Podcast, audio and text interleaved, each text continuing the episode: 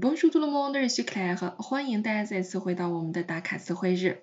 我们今天呢给到大家的几道练习题是非常有趣的，在我的词汇听说课上，我经常会领着大家做这样的练习，它可以扩展你的词汇量，同时你可以知道我如何用法语去解释另外一个法语单词，这个是非常锻炼人的。在解释的过程当中，你可以知道我可以用一些替换的词汇，用其他的表达方式去说同样的意思。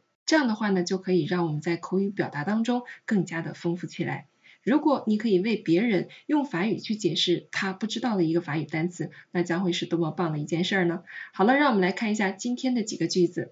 第一个，Je veux lire un livre，je vais。那句子的意思是说，我想要读一本书，我要去哪里？这里我们首先要知道。Aller 的动词变位，它是 je vais 啊，这个是非常关键的一个词汇。你会知道我后面需要添的是一个地点。我要读一本书，我要去哪里呢？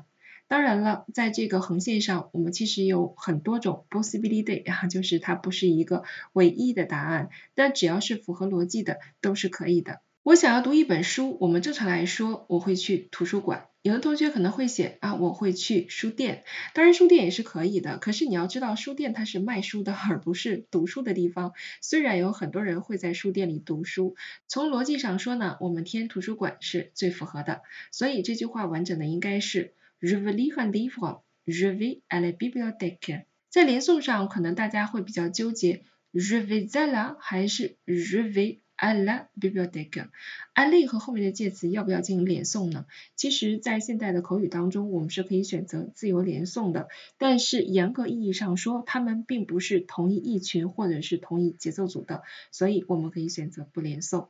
Je vais à la bibliothèque。好，我们来看第二个句子。Je veux regarder un film。Je vais。好，我想看一场电影，那这个时候我要去哪儿呢？这个我相信大家都应该不容置疑的去写电影院，对吗？好了，电影院我们要说 le cinema。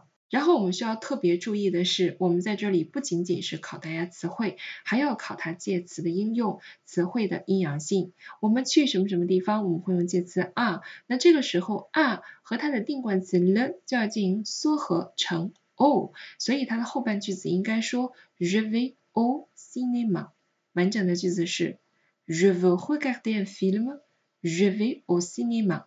我要看一场电影，我去电影院。Ensuite，Je veux regarder une pièce de Molière。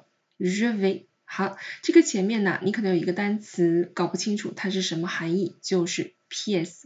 P.S. 这个词呢，其实它含义特别特别的多。我们在 A 一级应该接触到这个词汇，它可能会解释为房间啊，比如说我这个公寓当中有五间房，Il y a cinq pièces dans cet appartement。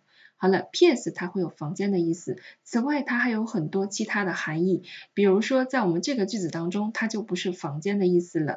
莫里埃如果大家熟悉文学的话，你应该知道他是莫里埃这个人名。那么这里如果你翻译成是莫里埃的房间呢，就不太合适了。这里我们应该把它翻译成是莫里埃的一出戏啊，关于莫里埃的一出戏。我们想要看莫里埃的一出戏，我们应该去哪儿呢？当然是去剧院了。所以这个地方我们应该填的是。是 theatre，theatre，那它也是个阳性词，一样会缩合成 au theatre。完整的句子是 Je veux regarder une pièce de Molière. Je vais au théâtre。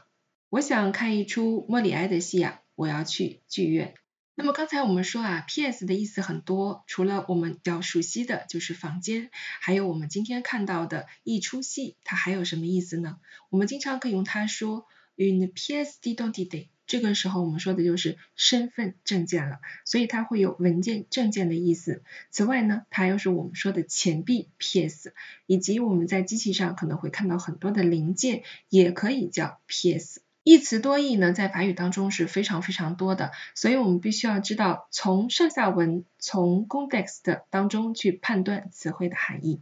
在这个练习当中呢，我们会考核大家对词汇的掌握，以及一词多义的时候，你是否可以根据语境去做不同的分析，从而得出一个比较合理的解释。此外呢，我们还需要大家对缩合冠词这个小小的语法点有所了解。好了，那么关于这几道题的填空，你已经找到合适的词汇，并且进行正确的朗读了吗？